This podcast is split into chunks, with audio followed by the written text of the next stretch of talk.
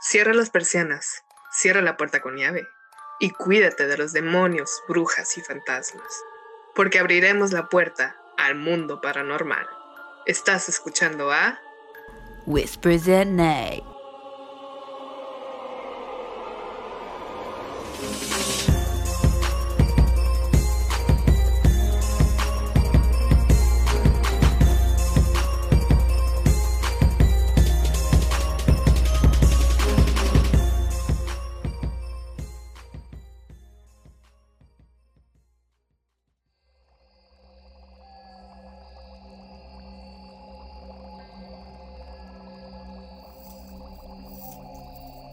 Bienvenidos a nuestro primer episodio de Whispers at Night. Antes que nada, nos vamos a introducir para que le puedan dar un nombre a nuestras voces. Yo soy Erika Murrieta y he jugado a la Ouija tres veces. No me ha pasado nada, así que no se preocupen.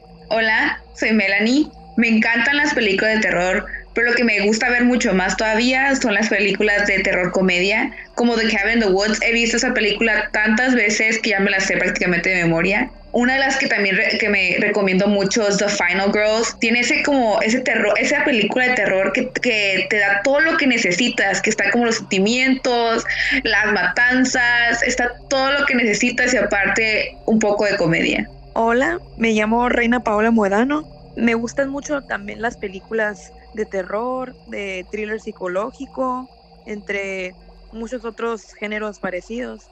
Me gustan mucho las películas del conjuro, todas las que se complementan entre ellas como Annabelle, La Monja, entre muchas otras películas de ese género. Y, pero la película que hasta hoy en día todavía me aterroriza es la película de Dead Silence. Entonces, si no la han visto, búsquenla. Creo que todavía sigue ahorita en, Netflix. Y bueno, gracias compañeras por pues darle un poco de información al público y que puedan darle un nombre a nuestras voces increíbles, ¿verdad? Y pues vamos a entrar a lo más interesante de nuestro podcast, que es una historia de miedo. Así es, así que prepárense con sus palomitas, con su café, con su chocolate caliente, con agua o agua bendita, nomás no se lo tomen, em, porque quizás se asustan, no lo sé, ya cada quien. El nombre de esta historia se llama Desde el techo te observa. Empecemos. Maggie Brooks tenía seis años y tenía un secreto, un secreto espantoso y aterrador. Sabía que no podía contárselo a nadie, porque si lo hacía, la pondrían dentro de un gran lugar aterrador con paredes blancas y gente enferma como le hicieron a su mamá. Escuchó a su papá hablar a menudo de su mamá con su abuela. Bajaría la voz y la llamaría loca y necesitaba que la encerraran. Maggie no quería que le llamaran loca o que la encerraran, así que no le contaba a nadie lo que le pasaba todas las noches en su habitación, porque todas las noches en su habitación algo se arrastraba hasta su techo.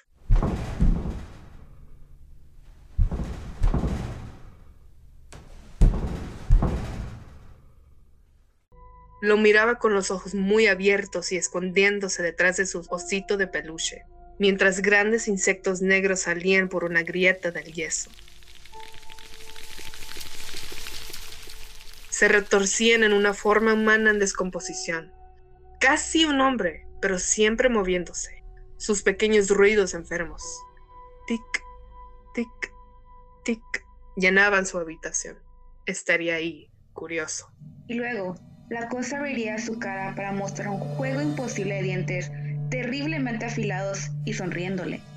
Sonreiría y sonreiría toda la noche. Maggie, paralizada por el miedo, no se movía. Ella quedaría inmóvil, así hasta el amanecer y luego la criatura desaparecería. Dentro las grietas de su techo, tal como vino. Esto sucedió durante años, hasta que una noche, cuando tenía dos años, se detuvo. Así de la nada.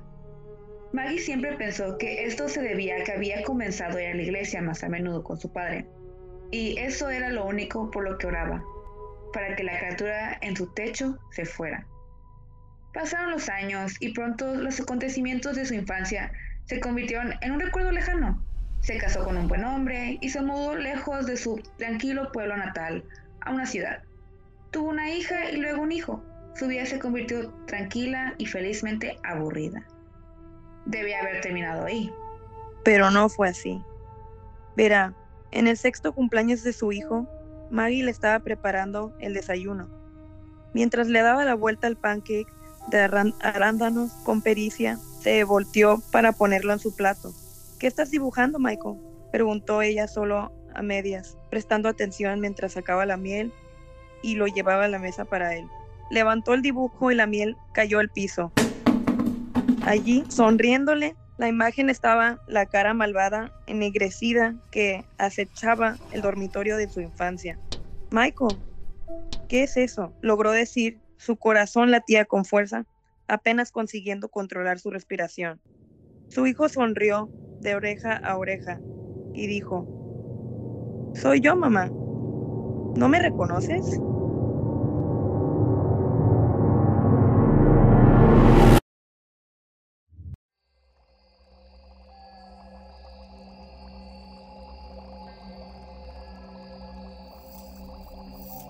Qué loco el final. O sea, yo la verdad no me lo esperaba. Esperaba todo menos que su hijo, un niño, fuera la criatura. O sea, qué creepy. O sea, no es como que pueda hacer mucho al respecto, porque es tu sangre, tu hijo. O sea, es un niño, o sea, no pues, ay, no. Ya sé, o sea, ¿qué haces? ¿Qué haces toda tu infancia que te estuvo como que estuviste viendo algo tan horrible y, luego que tu hijo te enseñe eso y es como que no manches, ¿qué hago? Trauma. O sea, sí, el, impacto que le dio, el trauma que, que sufrió por tanto tiempo y saber que lo que te, tanto te estuvo como aterrorizando está enfrente de ti. Así. Usted como que, no me reconoces, como que no. Un plot, plot twist muy inesperado, realmente. Ay, no. Lo que yo quiero es como el, el, como la línea de que cómo es de que su hijo era la criatura, cómo es la criatura existía si es él. Es como que era como un como algo del futuro. Tengo muchas preguntas. Ajá, sí es cierto. Y luego, o sea, no sé si está raro porque Oh, la criatura se me dio ¿cómo, o sea, cómo es que no tiene sentido lo del tiempo. ¿Cómo haces que el tengo niño una tengo una teoría, Escúchame. Ah, em, yo siento que tal vez la criatura se metió dentro, o sea, se convirtió en su hijo, o sea, de que como que se metió dentro de ella, suena medio raro, pero o sea, de que, ¿sí entienden, no? De que se metió dentro de, que hizo que naciera y se, se convirtió en su hijo. O sea, tiene más sentido. ¿O no?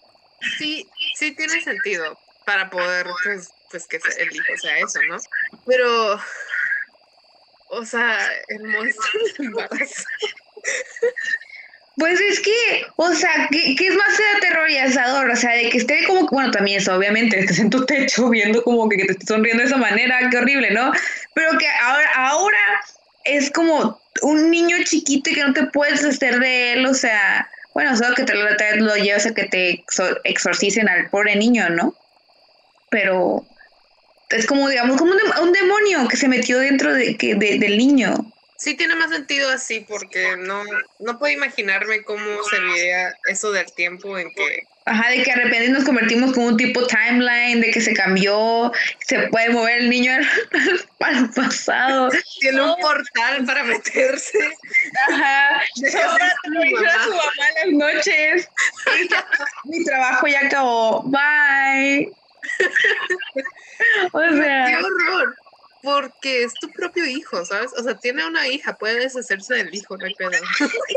o sea, que el niño tiene seis, ¿cómo se va a deshacer de un niño tan grande? O sea, ya no es como que digamos, ah, lo voy a dejar por adopción, ahí que hagan lo que quieran con ese niño. ya sé. Yo no sé qué haría. Si, ¿Qué harías tú si fueras la mamá? ¿Qué haría yo? Uy, no, no sé. O sea, porque yo puedo, o sea, ponerme en el lugar de ella, el trauma que sufrió, sufrió por tantos años, de 6 a 12 viendo esa misma captura todas las noches. Pero, o sea, también es como que debe haber ese cariño porque, o sea, e- ella creció al, be- al bebé en su estómago, lo que sea, es su hijo, pero saber que, digamos, hay ese mal dentro de él es, es muy conflictivo. Yo la, ver- la verdad estaría perdida de qué podría hacer. ¿Qué tal tú, Reina? ¿Qué harías tú? Pues yo primeramente, yo sí, o sea, yo sí soy creyente, entonces yo sí llevaría a mi hijo tal vez con un sacerdote que sepa sobre exorcismo o algo así. Primero que, o sea, verificar que, pues que sea algo, algo, pues real en ese sentido y ya pues saber qué me dice él, como pues porque es mi hijo, no es como que lo voy a tirar de la casa, lo, lo voy a, no voy a des- deshacer de él, pues obviamente voy a tener que, que sobrellevar esa situación con, con mi hijo pero pues sí está un poco pues raro porque pues ya ya ya me conoce y ya sabe pues cómo soy ya pues o sea qué miedo que en la noche tú no sabes y que estás dormida y que de nada tu hijo se te aparece ahí en la noche o te está viendo y tú no sabes o sea cuántas cuántas noches o sea qué, qué es lo que planea en su cabeza no porque pues en sí es tu hijo pero dentro de él pues hay otra cosa un ente que pues que no se sabe qué, qué es lo que está planeando qué es lo que está haciendo y pues quién sabe si un día te, te intente matar. Aunque sea tu hijo, pues sí, es como que no le quita el hecho de que está poseído o algo así. Entonces, pues sí está muy, muy fea la situación. Dice, me había ocurrido lo de que en la noche puede hacer algo ese niño. Bueno, no pensé tan lejos, pensé que como que sí es medio creepy, pero sí siendo tu hijo. Pues que dentro, aunque sea tu hijo, Pero sí pues, es cierto, o sea, de que en las noches, ¿cómo puedes dormir sabiendo de que algo puede hacer? Si, si, o sea, te puede hacer algo, te puede asesinar en la noche. Ay, no. Pero no sabemos si realmente el niño es malo. O sea, sabemos que la mamá lo veía esa misma cara, bueno, ese mismo ente. No, no, no, pero no sabemos si el niño realmente es malo. O sea, el niño es mala. O sea, yo no tengo duda al respecto. Con esa sonrisilla de que "Ah, no me reconoces. No, no, no, ese es malo. No, yo no tengo, no tengo duda. si la estuvo aterrorizando muchos años en, su vida, no creo que nomás vendría a decirle hola y irse, obviamente algo de, de, nuevo, o sea, quiere repetir la secuela. Ajá, o sea, si le estuvo terrorizando en su niñez, ¿por qué estaría como ahora de que, ay, pues me voy a calmar un poco, déjame darte amor? No. Pues que vaya con una psicóloga, ni modo, ¿qué se hace? ¿Crees que un psicólogo puede ayudar a ella o al niño? Aguanta. No, no sé. ¿Quién psicólogo? Por ejemplo, si yo fuera la mamá, eh, ay, no sé qué haría, o sea, si está, la neta sí me crearía un trauma muy grande porque pues no manches, o sea, yo veía esa cosa en las noches y me aterrorizaba y luego saber que ese ente, o sea, creció dentro de mi estómago, bueno, no mi estómago, pero de mi panza. De mi vientre. y, y, pues salió de mí, ¿sabes? Como que está es muy, muy raro. Hay conflicto, o sea, definitivamente. sí, sí, la verdad que sí. Hay muchas cuestiones que, muchos aspectos que tomar. Porque no te puedes, no puedes matar al niño así como si nada, te van a arrestar, na- nadie te va a creer. Yo digo que se lo deja al esposo. Que se vaya con la niña dijo, ese es tu problema. Peace out. Yo me voy. ¿Y por qué creen que regresó el, o sea, por qué creen que el ente se pues, metió dentro del hijo y por qué creen que regresó? Ay, quién sabe. Lo que. Como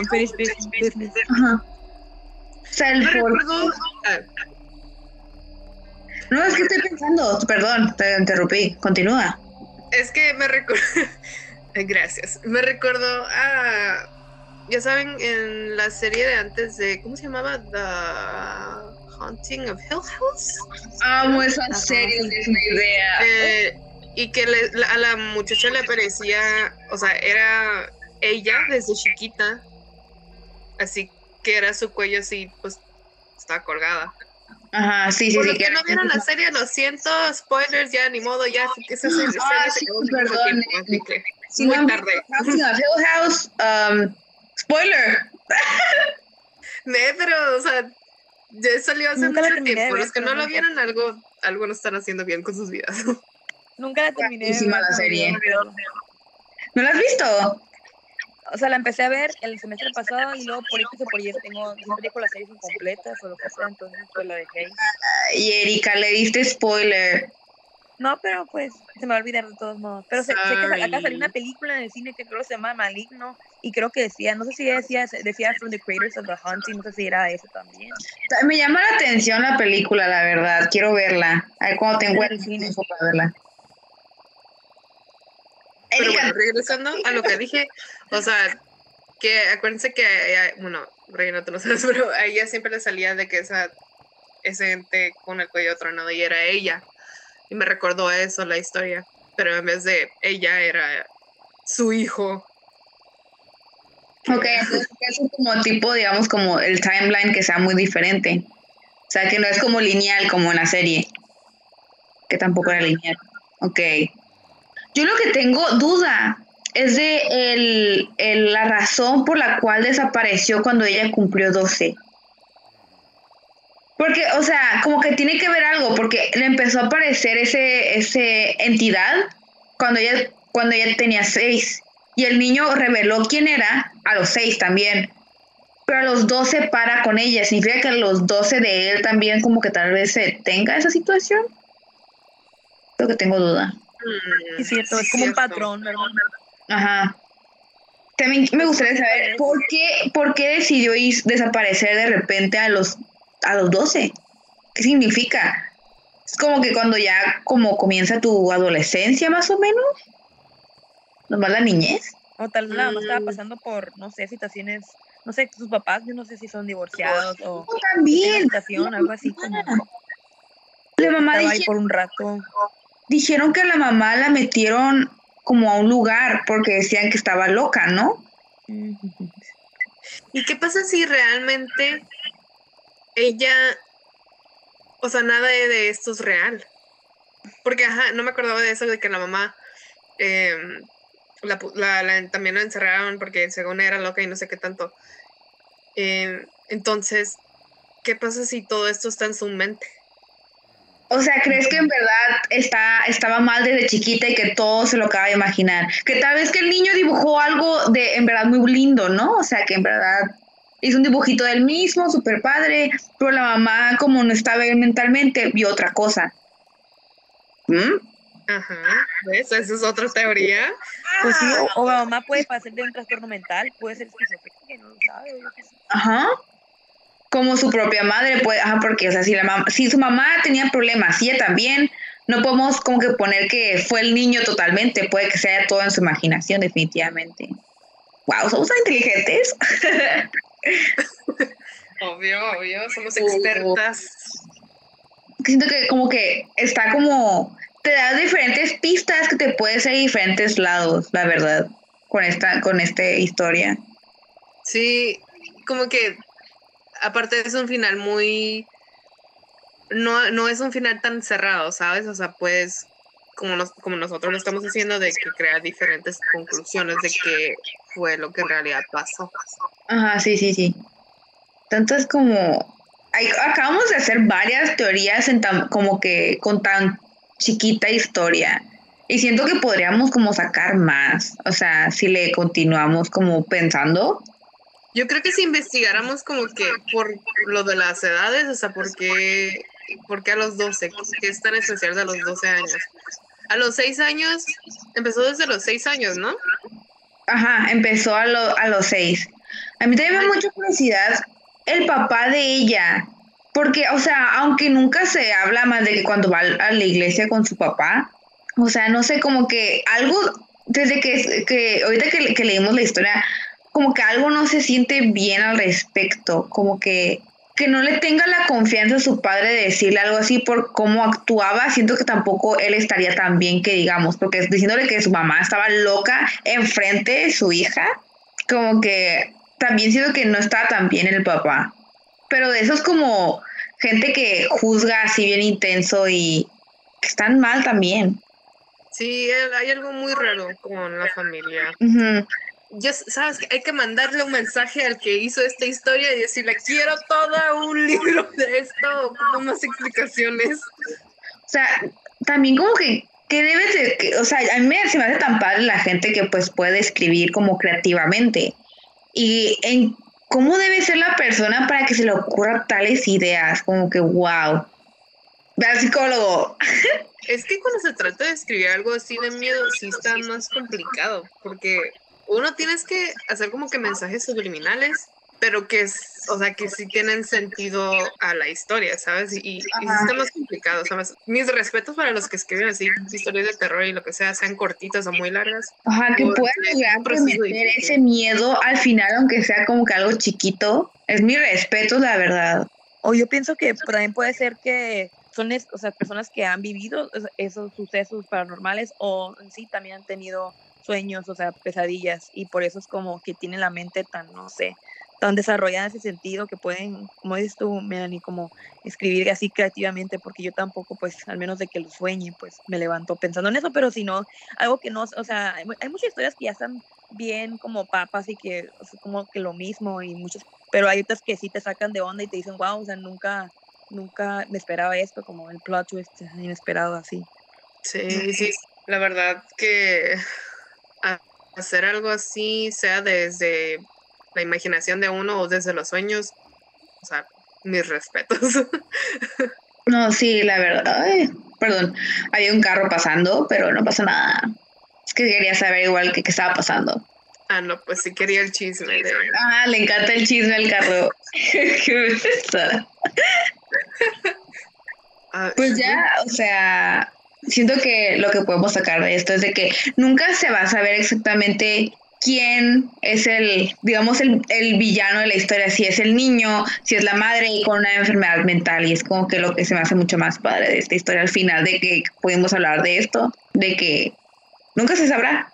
Esto va a quedar ambiguo. Sí. Así como dicen, nunca terminas de conocer a las personas. Ajá, y esta historia nunca como que sabremos en verdad si, si es el niño o es la mamá.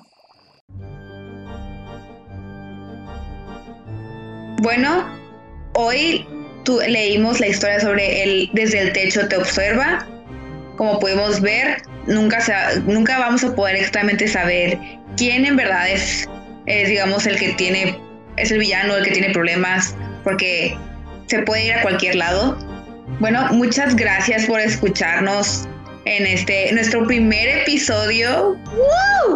Siento que todas somos muy nuevas al respecto, pero estamos aprendiendo. Si tienen alguna sugerencia, escríbanos en, en nuestras redes sociales, que sea Facebook e Instagram, como que sus ideas, sus teorías, que, que, es lo que digamos, tal vez están de acuerdo con nosotros, tal vez no. Díganos. Em, aquí en Spotify, síganos para que puedan escuchar más sobre nuestras historias y podamos debatir al respecto. Síganos en nuestras cuentas que se llaman Whispers at Night. Gracias por escucharnos. Adiós.